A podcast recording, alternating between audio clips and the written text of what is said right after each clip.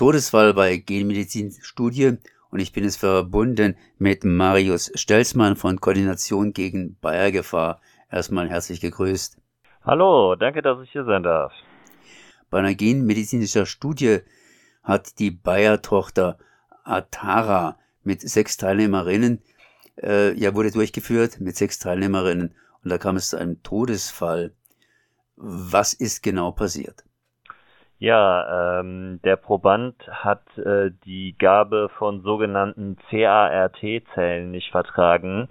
Äh, mit diesen Zellen wollten die Wissenschaftlerinnen sein Immunsystem zur Zerstörung von Krebszellen aktivieren. Was dabei passiert bei diesem Verfahren ist, dass Forscherinnen Immunzellen im Genlabor mit sogenannten chimären Antigenrezeptoren ausstatten, äh, die ähm, Tumorzellen anhand bestimmter Eiweiße auf deren Oberfläche orten und ähm, Idealfall unschädlich machen können. Kommen solche Todesfälle häufiger vor?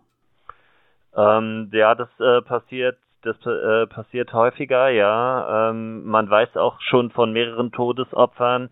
Zum Beispiel bei der Firma Ciliat äh, im Februar sind äh, zwei Patientinnen gestorben und ähm, Krebskranke bei klinischen Prüfungen von Juno und Selective äh, sind tatsächlich auch schon gestorben. Also äh, die äh, CART-Zellen äh, geraten häufig unter Kontrolle, auch mit fatalen Folgen.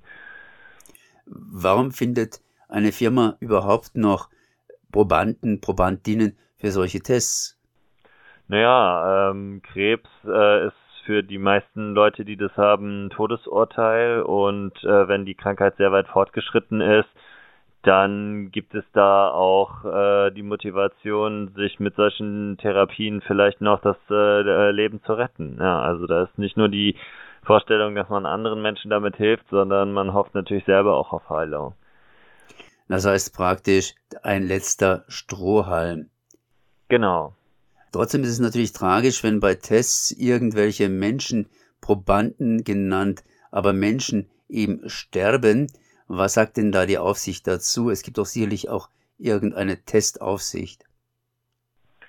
Äh, ja, ähm, die Testaufsicht, äh, die medizinische Aufsicht, das haben wir leider öfter die Erfahrung gemacht bei mehreren Medikamenten, dass sie sehr eng zusammenarbeiten mit den Konzernen, dass sie ihre Daten, ihre Nummern äh, von äh, den Konzernen bekommen und äh, ja, dass äh, da im Zweifelsfall auch mal nicht so genau hingeschaut wird. Also die Kooperation ist da sehr eng.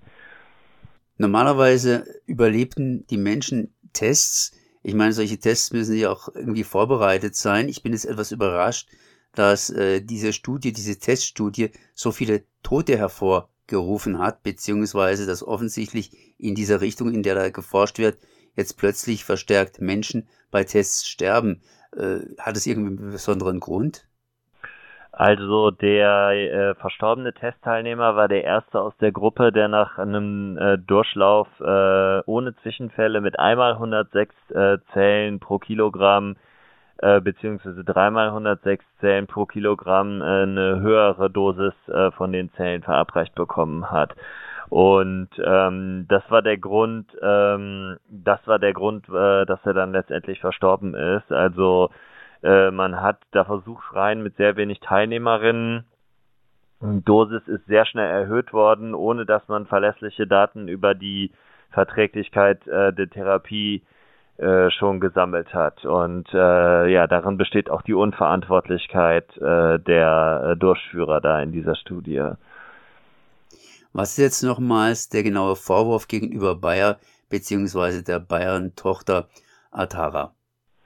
Ja, also unser Vorwurf ist, ähm, dass jetzt sozusagen die günstige Situation äh, genutzt wird, die äh, die Akzeptanz äh, von ähm, Impfstoffen äh, wie BioNTech oder Moderna geschaffen hat, ähm, um jetzt weitaus umstrittenere und ja risikoreichere Therapien auch äh, in Angriff äh, zu nehmen. Also da hat auch der Pharmachef von Bayer, Stefan Oelrich, Ende Oktober 2021 in Berlin auf dem World Health äh, Summit gesagt, äh, hätten wir vor zwei Jahren eine öffentliche Umfrage gemacht und, äh, wer, und gefragt, wer bereit dazu ist, eine Gen- oder Zelltherapie in Anspruch zu nehmen oder sich in den Körper injizieren zu lassen, hätten das wahrscheinlich 95 Prozent der Menschen abgelehnt. Die Pandemie hat vielen Menschen die Augen für Innovationen in einer Weise geöffnet, die vorher nicht möglich war. Also da wird sozusagen die äh, ja günstige Situation wird genutzt, um gleich mit äh, ja, Hochrisikotherapien äh, da weiterzumachen. Und das ist auch unsere Kritik äh, an der Vorgehensweise des Konzerns in diesem Fall. Ihr weist jetzt auf diese, auf diesen Todesfall hin, auf diese Todesfälle hin. Was unternehmt ihr, äh, dass das nicht weiter passiert, beziehungsweise dass sich die Situation ganz einfach bessert? Ja, die äh, Koordination gegen Bayer-Gefahren ist jedes Jahr äh, neben ihren anderen Aktionen auch auf der Bayer Hauptversammlung vertreten. Und äh, da sorgen wir dafür, dass Betroffene von der Konzernpolitik und äh, Aktivistinnen, äh, die ihre Stimme erheben gegen die Konzernverbrechen, dass die da die Möglichkeit haben zu sprechen und äh, dass Fragen eingereicht werden können, dass der Bayer Vorstand und die Aktionärinnen damit konfrontiert werden. Und das werden wir auch dieses Jahr wieder tun. Also die Bayer Hauptversammlung steht vor der Tür am 29. April.